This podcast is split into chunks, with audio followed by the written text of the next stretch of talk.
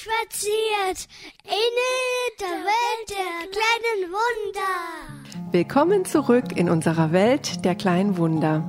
Schön, dass ihr wieder bei uns vorbeischaut. In unserem Podcast geht es rund um Frühgeborene, ihre Besonderheiten, unseren Alltag und unseren ganz speziellen Mama-Themen mit diesen tollen kleinen Menschen.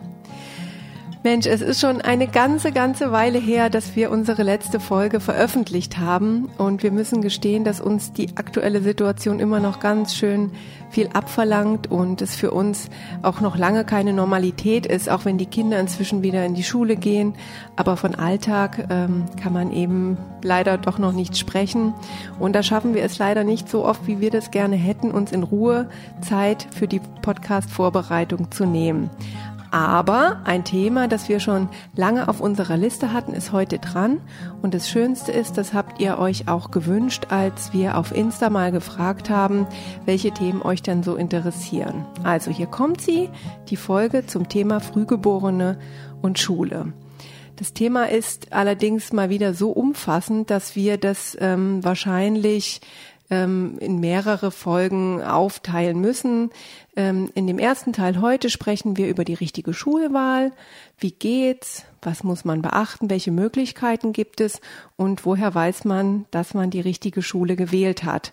Das Thema ist stark abhängig vom Bundesland, in dem man lebt. Die Angebote und Möglichkeiten variieren, aber was für ähm, was wir für euch machen können, ist erstens ähm, wir teilen, was über alle Bundesländer gleich ist und zweitens erzählen, wie wir damit umgegangen sind und drittens ähm, wollen euch Ideen geben, wie und wo man Hilfe oder Infos bekommen kann. Ja, und das machen wir jetzt. Los geht's. Los geht's! Bevor ein Kind in die Schule kommt, muss es in Deutschland einen Test machen. Die Schuleingangsuntersuchung.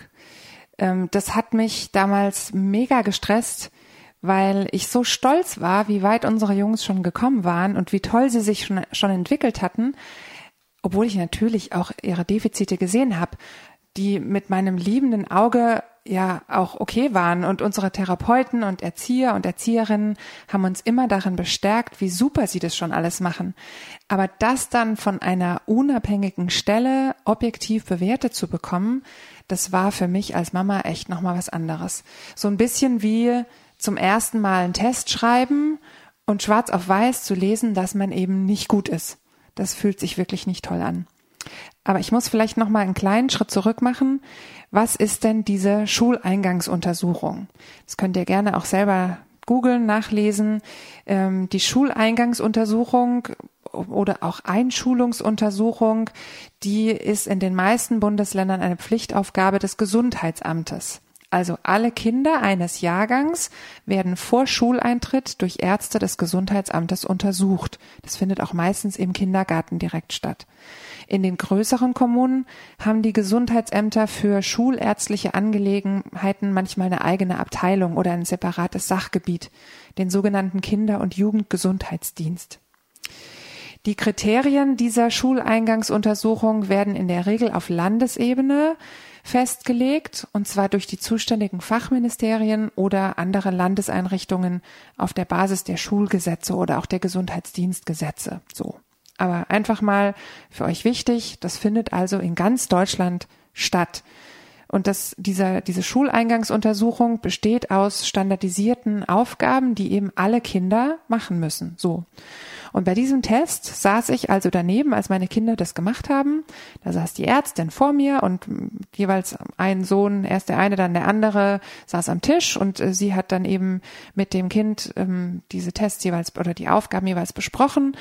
Und ich saß da und ich durfte nichts sagen. Und ich musste echt so an mich halten, dass ich sie nicht anfeuer oder ihnen auch nicht helfe. Weil ich wusste ja, was sie können, aber in so einer Testsituation, das dann auch zu zeigen, was man kann, ist ja nochmal eine andere Nummer. Naja, also dann waren sie fertig und dann mussten die Kinder raus und ich habe eben alleine mit der Ärztin gesprochen und die hat dann so die einzelnen Aufgaben nochmal mit mir durchgesprochen und ist sie mit mir durchgegangen und meinte dann so, ja gut, also ähm, in der Regelschule sehe ich sie nicht. Und in meinem Kopf sind dann, ist erstmal ein großes Fragezeichen entstanden. Und zwar, also das war noch nicht, es war erstmal ein großes und aber auch nicht so ein Fragezeichen, dass ich dann sofort eine Antwort drauf gehabt hätte, sondern je mehr ich darüber nachgedacht habe und auch je mehr ich mit Leuten darüber gesprochen habe, desto größer und auch desto mehr wurden diese Fragezeichen. Denn wir in Deutschland haben eigentlich, wenn man es genau nimmt, einen Luxus. Ähm, wenn ein Kind nicht regelbeschult werden kann, gibt es unglaublich viele andere Möglichkeiten und Angebote. Das Problem ist dann nur, dass wir als Eltern uns eigentlich mit dem Thema Schulwahl, zumindest für die Grundschule, nicht auseinandersetzen, weil es halt einfach so ist, dass dein Kind an deinem Wohnort in die Schule geht. Punkt. Wenn das aber mal nicht so ist, dann hast du als Eltern plötzlich die Aufgabe, dich durch den Wust an Infos wühlen zu müssen, um herauszufinden, was für mein Kind denn dann das beste Angebot ist. Also nicht das fehlende Angebot ist das Problem, sondern aus den tausenden Angeboten das Richtige auszusuchen. Und ich hatte dauernd das Gefühl, ich kann das doch im Moment noch gar nicht entscheiden. Also diese Eingangs, äh, ein, Schuleingangsuntersuchung, so heißt sie, schweres Wort, war ja schon mit fünf. Und sie hatten sich zu dem Zeitpunkt schon so toll entwickelt, dass wir dachten, wer weiß denn, was da noch alles kommt und wo die Entwicklung noch hingeht. Das hatte ja so auch keiner vermutet, dass sie schon so viele und so große Schritte ähm, gemacht hatten zu dem Zeitpunkt. Daher haben wir sie dann erstmal ein Jahr zurückstellen lassen. Einfach um uns auch so ein bisschen selber Luft zu geben dafür. Dabei war es super, dass uns der integrative Kindergarten, in dem sie ja zu dem Zeitpunkt waren, unterstützt hat und uns auch bei der Antragstellung geholfen hat, dass das mit der Rückstellung auch gut klappt. Ja, also ich kann das auch so nachvollziehen, wie du das jetzt sagst, mit diesen ganzen Infos und so, wo geht die Reise hin. Wir haben uns auch erstmal nicht drängen lassen mit der Entscheidung und ähm, beziehungsweise war das auch in unseren Köpfen noch gar nicht so drin, als viele schon davon sprachen, wie ähm, hast du dir Gedanken gemacht, wie soll die Beschulung erfolgen? Ähm, da konnte ich mir unseren kleinen Knirps noch null in der Schule vorstellen. Also er war so mittendrin in einem Entwicklungsschub, es kamen erste Worte, die motorische Entwicklung ging gut voran und ähm, wir haben deshalb erstmal entschieden, einen Antrag auf Rückstellung zu stellen und unseren Sohn noch ein Jahr Kindergartenzeit zu lassen, und um einfach auch um zu gucken, was kommt noch und ähm, ja, wie wo geht das dann hin? Äh, Rückstellung hatten wir jetzt ja beide schon mal so angesprochen. Was ist es eigentlich? Also unter Rückstellung von der Schule versteht man, wenn Eltern oder auch die Schule von sich aus oder manchmal kommt es auch vom Kindergarten annehmen, dass ähm, vor dem Einstell Einschulungsstichtag, es gibt ja immer diese Stichtage, die sind auch unterschiedlich in den Bundesländern, also wenn ein Kind, was vor dem Stichtag geboren ist und wenn dem noch die Schulreife fehlt und deshalb erst im kommenden Schuljahr eingeschult werden soll, dann hat man die Möglichkeit zu sagen, okay, wir geben dem Kind noch ein Jahr. Hierbei gibt es allerdings auch eine sehr große Diskrepanz zwischen dem, was das Gesetz hergibt, also die Ämter, und dem, was Eltern als Zurückstellungsgrund auch annehmen. Also während Eltern nämlich einen Rückstellungsgrund bereits dann annehmen, wenn ihr Kind aus ihrer Sicht noch nicht so weit ist, in die Schule zu gehen, sind äh, die gesetzlichen Regelungen doch deutlich enger und lassen eine Zurückstellung vom Schulbesuch tatsächlich nur in ganz eng begrenzten Möglichkeiten zu. Die Begründungen sind pro Bundesland unterschiedlich geregelt und ähm, ja, man will da jetzt auch nicht übers Ziel hinausschießen, so dass man auch gleich einen sonderpädagogischen Förderbedarf äh, vermutet. Dazu auch gleich nochmal mehr. Und deshalb ähm, ist die Formulierung der Begründung auch nicht so ohne. Und gerade bei Frühchen äh, oder bei ehemaligen Frühchen, da reicht auch nicht immer nur die Unreife, sondern ähm, da muss man halt sehr vieles auch beachten. Und wer sich da unsicher ist, der soll auf jeden Fall ähm, sich auch beraten lassen. Ähm, ja, wie es um sein Kind steht. Oder wenn man sagt, ich habe da ein komisches Gefühl bei der Sache, ich bin mir da unsicher, dann auf jeden Fall auch Hilfe holen. Der Antrag auf Rückstellung, der wird immer bei der zuständigen Grundschule gestellt und von dieser Schulleitung dann bearbeitet und auch ja entschieden oder empfohlen. Also unser Sohn ist dann also mit sieben eingeschult worden und ähm, für mich stellte das kein Problem dar. Ich habe auch mit anderen Eltern gesprochen, die dann gesagt haben, ja, aber dann verzögert sich das ja auch noch mal und ähm, aber wir haben da jetzt keine Eile gesehen und er hat ja sowieso sein eigenes Tempo in allem, was er macht und wenn er dann zwei Jahre älter ist, wenn er in die, wenn er mit der Schule fertig ist, das war uns völlig egal. Ja, das ähm, sehe ich ganz genauso, sehen wir ganz genauso. Wir haben das Jahr der Rückstellung für uns auch echt sehr genutzt und haben uns einfach, weil es so viele Möglichkeiten gibt, eine Schule nach der anderen angeschaut. Welche öffentlichen Beschulungsformen gibt es? Welche privaten Möglichkeiten gibt es? Welches Konzept kann was? Welches Konzept ist gut für welche Kinder? Also auch von ihrem Charakter her oder von ihrer Art und Weise, die Welt zu erfassen? Und auch wo genau sehen wir den Unterstützungs- und auch den Nachholbedarf bei unseren Jungs? Welche Unterstützung bei welcher Schule können wir bekommen und auch in Anspruch nehmen, auch in einer privaten Schule und so weiter. Also ganz, ganz, ganz viele Fragen. Wir haben im Umkreis von 25 Kilometern, glaube ich, fast alle privaten Beschulungsformen angeschaut, sind also wirklich persönlich hingefahren und waren auch bei mindestens fünf verschiedenen Informationsveranstaltungen von unterschiedlichen Schulen. Alle hatten ihre Vor- und Nachteile, aber wir waren uns nie sicher, ob sie ausreichend Unterstützung für unsere Jungs bieten würden. Bei dem Thema Integrationshilfe oder auch Schulbegleitung hat zwar keiner direkt abgelehnt, aber alle haben doch zumindest mal vorsichtig reagiert. Ich hatte so ein bisschen das Gefühl, dass sie schon alleine vor der Antragstellung Respekt hatten. Die privaten Möglichkeiten sind echt vielfältig, aber das würden wir jetzt hier mal außen vor lassen, denn ich glaube, das würde den Rahmen komplett sprengen. Von daher würden wir gerne mal mit euch besprechen, welche Formen der Beschulung es zumindest in Baden-Württemberg, also in dem Bundesland, wo wir leben, an öffentlichen Schulen gibt. Und zwar gibt es drei Stück, nämlich A, die Inklusion, B, die sogenannte Außenklasse oder auch kooperative Organisationsform oder C, das SBBZ, da sagen wir gleich noch was dazu, aber erstmal eins nach dem anderen. Was heißt das eigentlich alles?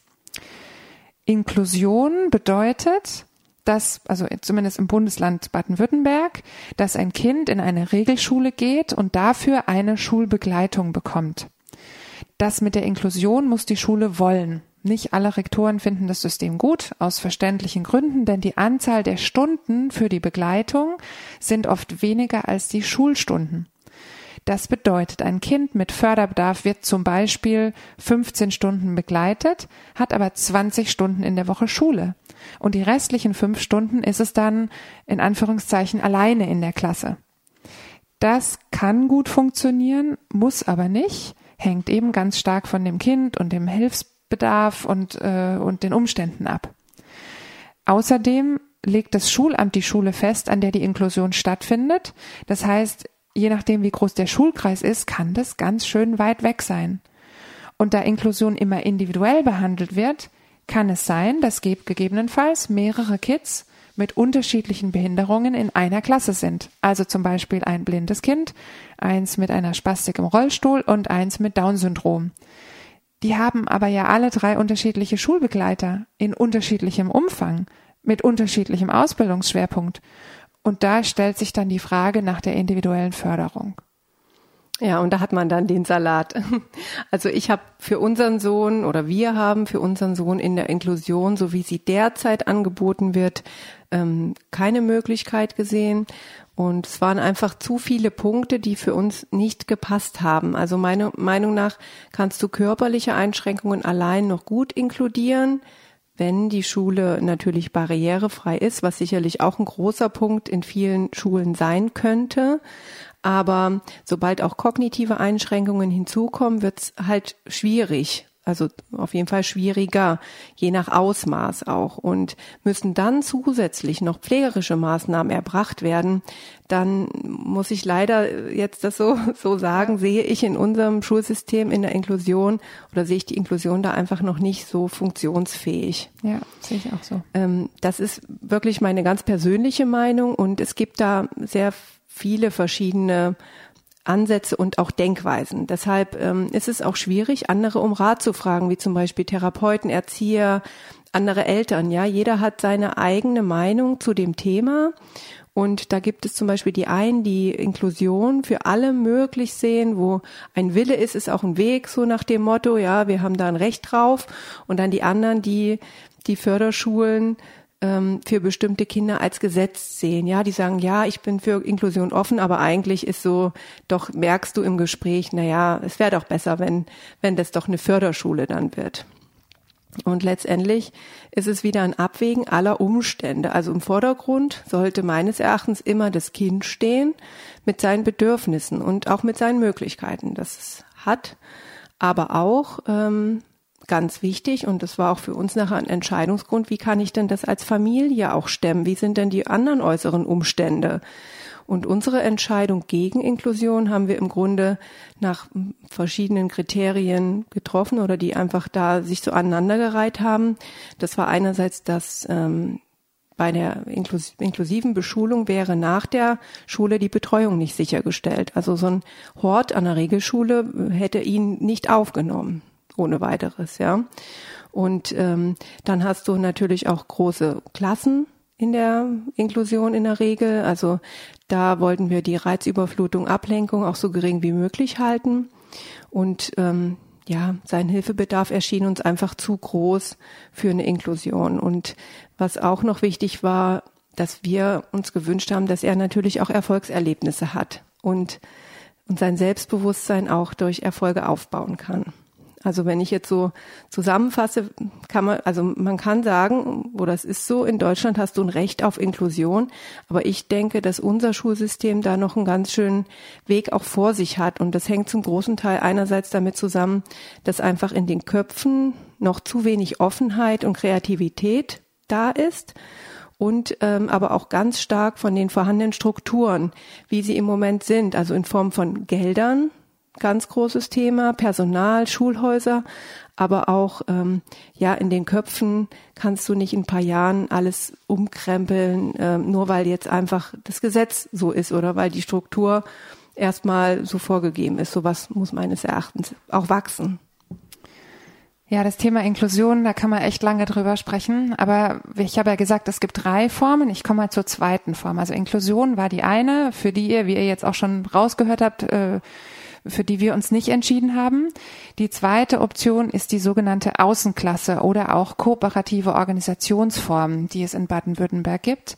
Das heißt, da sind mehrere Kinder mit gleichem Förderschwerpunkt, also zum Beispiel alle mit einer geistigen Einschränkung oder mit einer körperlichen Einschränkung und so weiter, ähm, die als Gruppe in eine Klasse einer Regelschule gehen mit eigenem zusätzlichem Lehrpersonal. Die Gruppe, also das heißt, die Klasse hat dann zwei Lehrer oder Lehrerinnen. Die Gruppe wird außerdem durch eine Schulbegleitung unterstützt, die für die, diese Gruppe, also die Gruppe der Kinder mit Einschränkungen zuständig ist. Also nicht wie bei der Inklusion immer nur für ein einzelnes Kind, sondern für die ganze Gruppe. Und damit kann auch diese, diese Stundenanzahl einfach ganz anders gehandelt werden. Ob ein Kind an der Außenklasse teilnehmen kann, hängt also unter anderem auch wieder davon ab, wie individuell, individuell bzw. intensiv ein Kind betreut werden muss.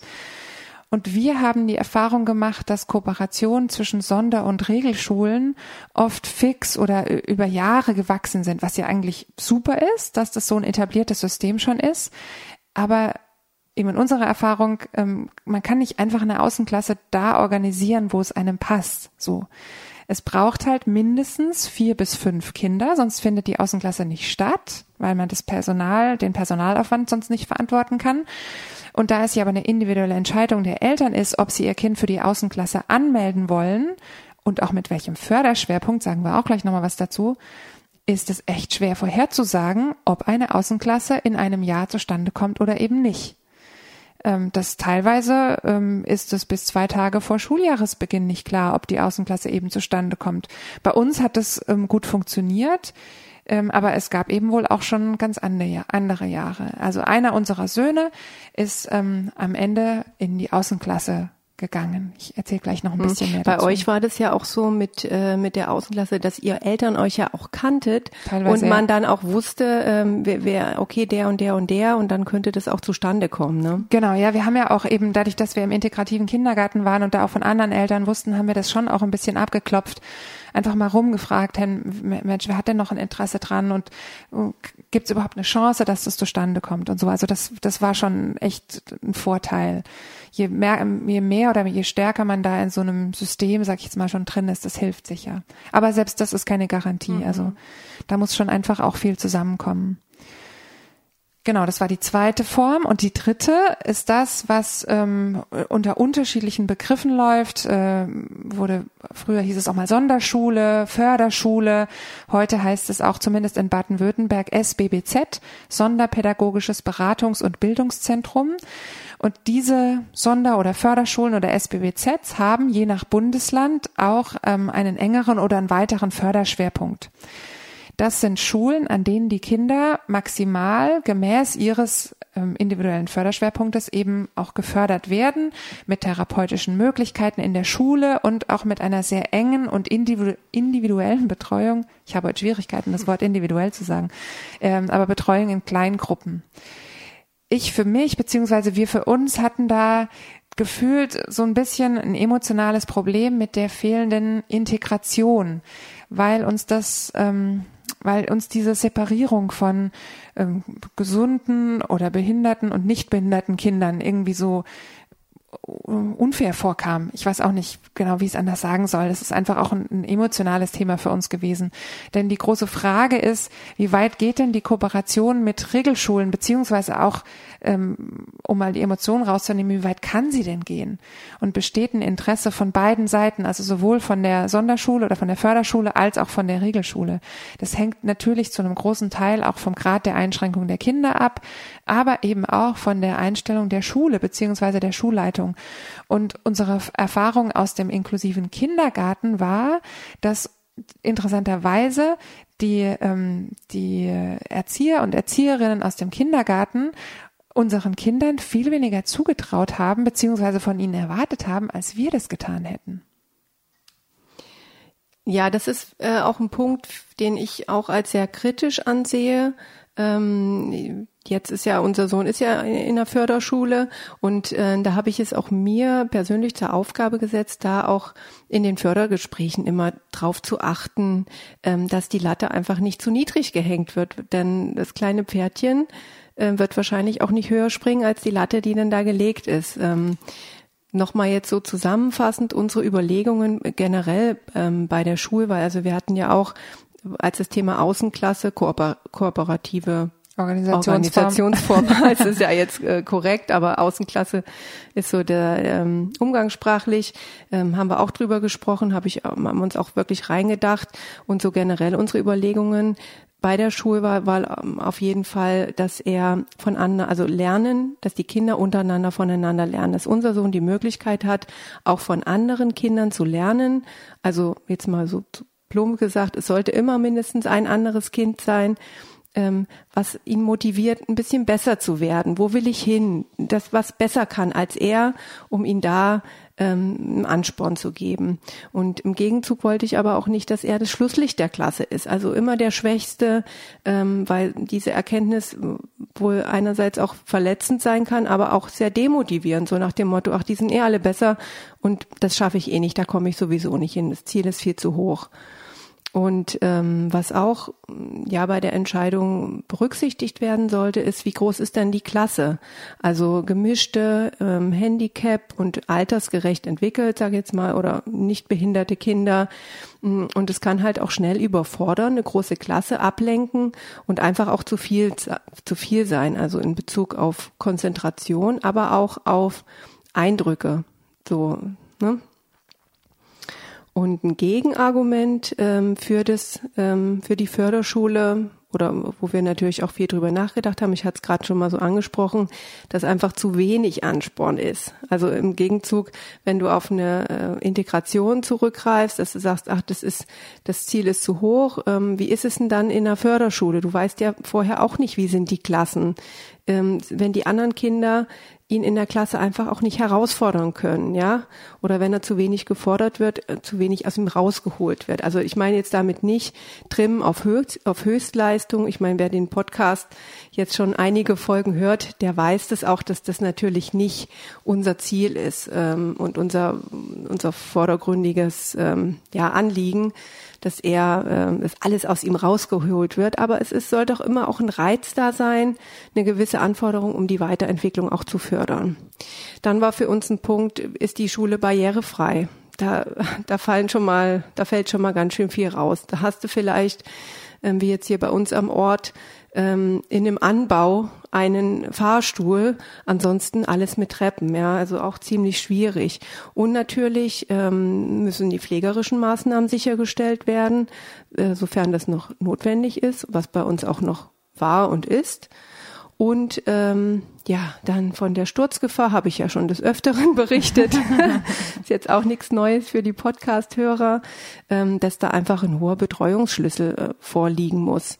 Ähm, immer ge geguckt wird, eigentlich fast eins zu eins, ähm, dass, dass da nichts passiert. Und ich sage mal so, die eierlegende Wollmilchsau, die hätte für mich so aussehen können, eine Klasse von zehn Kindern hälftig Handicap und hälftig nicht, zwei bis drei Betreuer, eine pflegerische Maßnahmen sichergestellt, also da vielleicht noch eine Extrakraft und die Einstufung der Kinder nach Fähigkeiten und Bedarf, was ja jetzt nicht unbedingt unserem Grundschulsystem ähm, entspricht. Ja, und das gibt's natürlich nicht. Also ich glaube, das gibt's auch für kein Kind und da musst du eben gucken, was liegt am nächsten, welche Möglichkeit und das war eben für uns dann die Förderschule.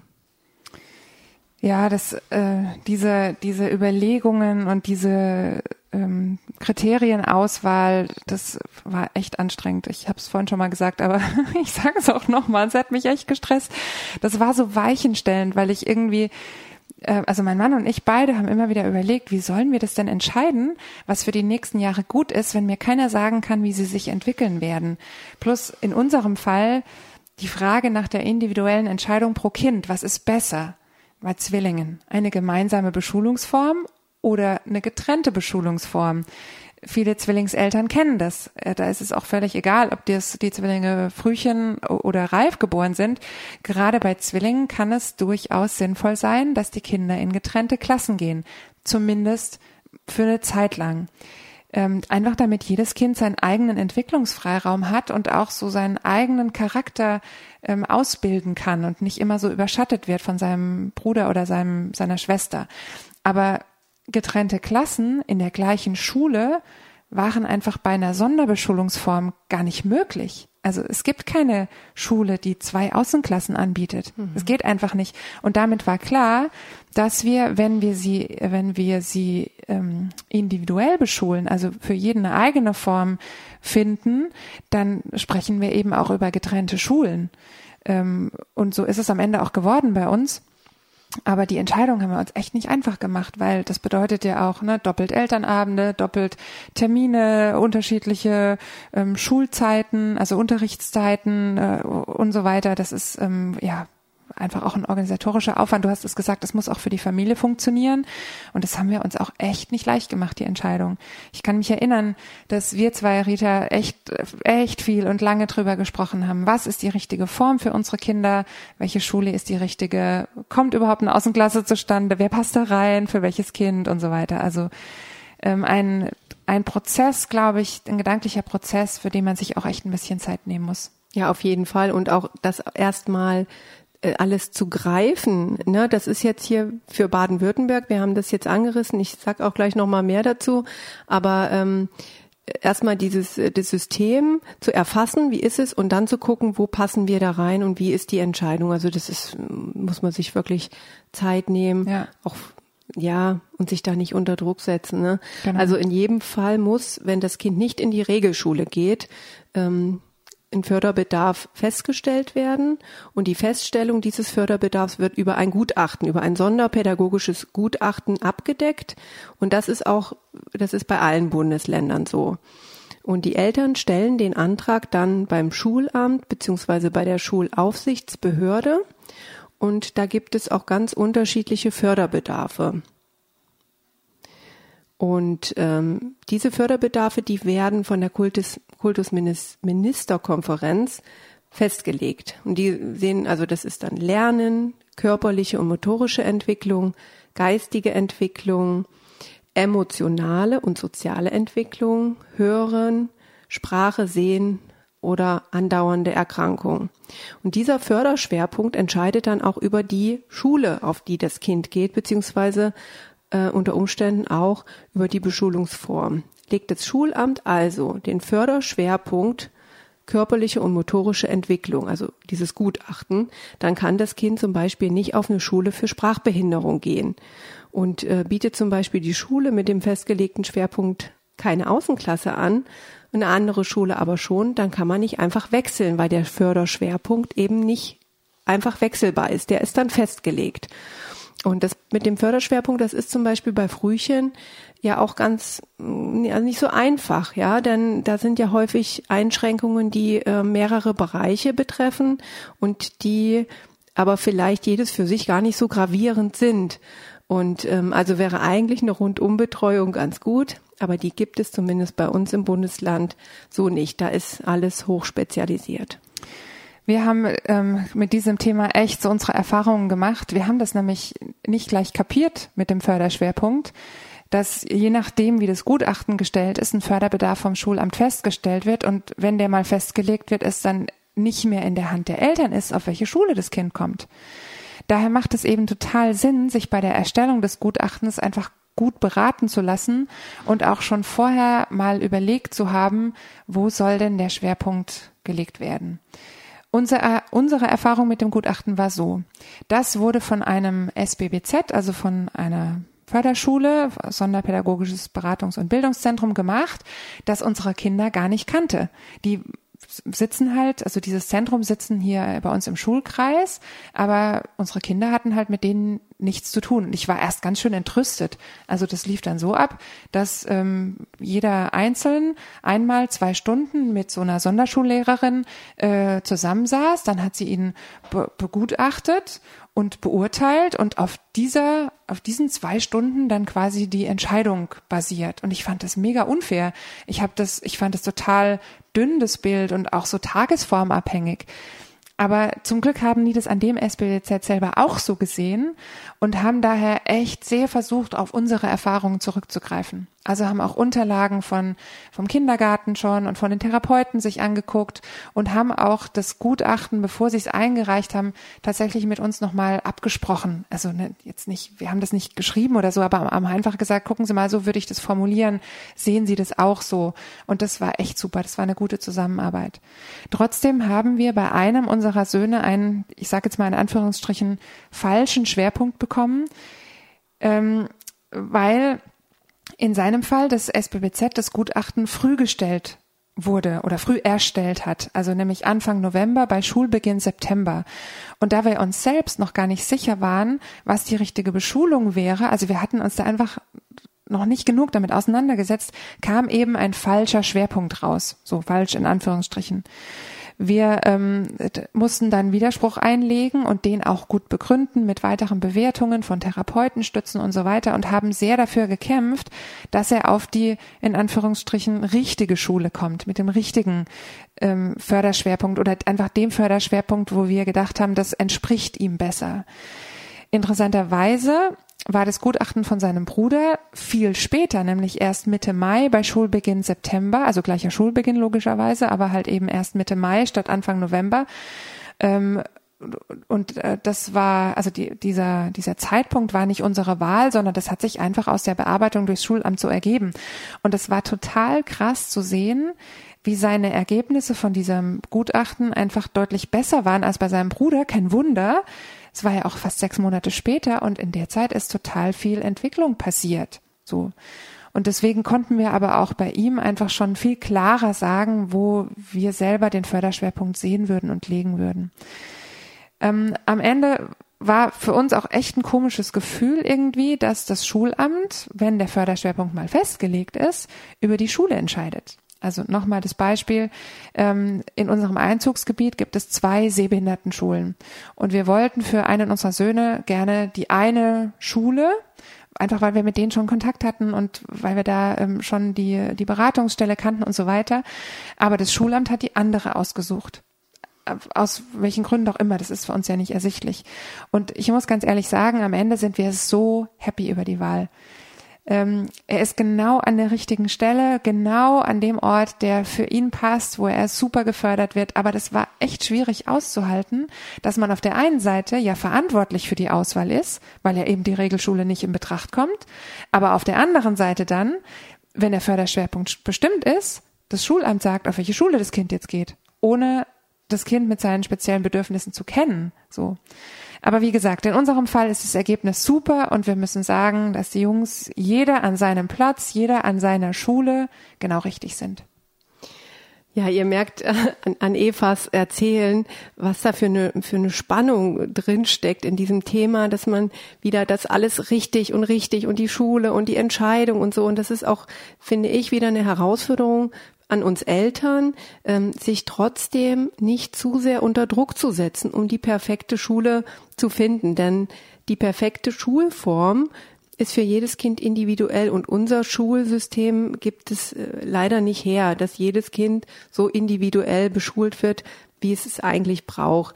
Also ähm, dann kommen so Gedanken, Entscheidung fürs Leben, was wir jetzt entscheiden, das hat einen, einen ganz hohen Einfluss auf die weitere Entwicklung. Man kann es nicht mehr rückgängig machen oder mit der Schule kriegt das Kind vielleicht einen Stempel aufgedrückt, wo es äh, dann hinkommt, wo es hingehört. Mm, und deshalb war das auch so für mich erstmal so auch Meinungen einholen. Und ich habe dann aber auch relativ schnell gemerkt, dass diese Entscheidung ähm, uns halt auch keiner abnehmen kann. Und denn diese unterschiedlichen Ansichten, die können einen auch sehr verunsichern. Da muss man halt auch ein bisschen aufpassen, mit wem rede ich darüber. Und ähm, das war bei uns dann schon so, dass dann ähm, ja die Therapeuten so und der so und das war dann ja irgendwann haben wir dann gesagt so jetzt ist Schluss jetzt entscheiden wir das und als wir dann unsere Wahl getroffen haben dann waren wir auch so fest in unserer Entscheidung, weil wir gesagt haben, wir haben uns jetzt sehr lange damit auseinandergesetzt, das ist jetzt unsere Entscheidung und ab jetzt lassen wir uns nicht mehr verunsichern. Und ich meine, sollte sich herausstellen, dass die Entscheidung dann doch nicht aufgeht, das wissen wir ja jetzt noch nicht. Ich meine, wir hatten jetzt so ein, wir haben jetzt ein Schuljahr rum, davon war die Hälfte Corona. Im Grunde, ja, ne, wie geht es jetzt weiter? Aber ähm, dann sollte man sich auch nicht scheuen, da nach neuen Wegen zu suchen. Das ist sicherlich nicht ganz einfach, aber im Mittelpunkt sollte immer das Kind stehen und dann da auch gucken, ist das auch richtig, wie das so entschieden worden ist. Das ist wieder mal so eine Sache, über die man sich mega den Kopf macht als Mama und als Papa und versucht sein Kind richtig einzuschätzen und so so ein bisschen wie mit den vielen Therapien oder Behandlungen haben wir ja schon mal drüber gesprochen und man kann es halt einfach nicht wissen. Wir haben gemerkt, dass wir oft innerlich entrüstet waren, wenn jemand vorgeschlagen hat, dass unsere Kinder doch vielleicht irgendwelche Sonderschulformen bräuchten oder vielleicht irgendwas nicht leisten könnten oder so. Wir haben halt die unglaublich tolle Entwicklung der ersten fünf Jahre gesehen, die uns so niemand vorhergesagt hatte, eher im Gegenteil, und die eben selbst Ärzte oder Therapeuten manchmal überrascht haben. Und da haben wir uns dann schwer getan mit der Projektion, wo die Reise denn wohl noch hingeht. Und wir haben irgendwie immer schon versucht, mit zu bedenken, auf welche Schule sie nach der Grundschule gehen könnten, wie alt sie dann wären, wenn sie den Abschluss machen und so weiter. Aber mal ganz ehrlich, das ist Quatsch. Irgendwann haben wir kapiert, dass wir die Entscheidung für jetzt und für den Moment treffen müssen. Die Schule muss zu dem Kind passen, so wie es jetzt und heute ist und nicht, wie es vielleicht mal sein wird. Das kann man einfach noch mhm. nicht wissen. Deswegen haben wir uns dann am Ende auch tatsächlich für zwei getrennte Schulen für die Kinder entschieden, weil es uns, so wie du ja auch schon gesagt hast, uns einfach wichtig war, dass jeder auf dem Level startet, auf dem er zu dem Zeitpunkt war, damit wir einfach so viele Möglichkeiten wie möglich für positive Erfahrungen schaffen. Also lieber das Gefühl von, ich bin so gut, ich darf auf eine andere Schule ähm, und lieber negative Erfahrungen wie, ich bin zu doof für diese Schule, ich muss auf eine andere Schule vermeiden. So. Ja, Eva, die Zeit rennt. Wir haben jetzt schon sehr viel erzählt und heute die Folge ist auch länger als die, die wir sonst so aufnehmen. Aber das ist ja auch wirklich ein sehr umfangreiches Thema und wir werden auch in naher Zukunft da weiterhin darüber sprechen und unsere Erfahrungen mit euch teilen, wie das bei unseren Kindern in der Schule oder in den Schulen dann weitergeht. Und ähm, ja, wir haben vielleicht auch vor, ähm, auch mal andere Eltern zu Wort kommen zu lassen. Also seid gespannt, was da noch kommt. Jetzt ist erstmal Schluss für heute. Schreibt uns doch gerne per Mail oder unter unserem Insta-Post zu dieser Folge, wie eure Gedanken dazu sind. Wir freuen uns wie immer über eure Gedanken, Anregungen, Kommentare und Geschichten. Macht's gut. Bis bald. Und so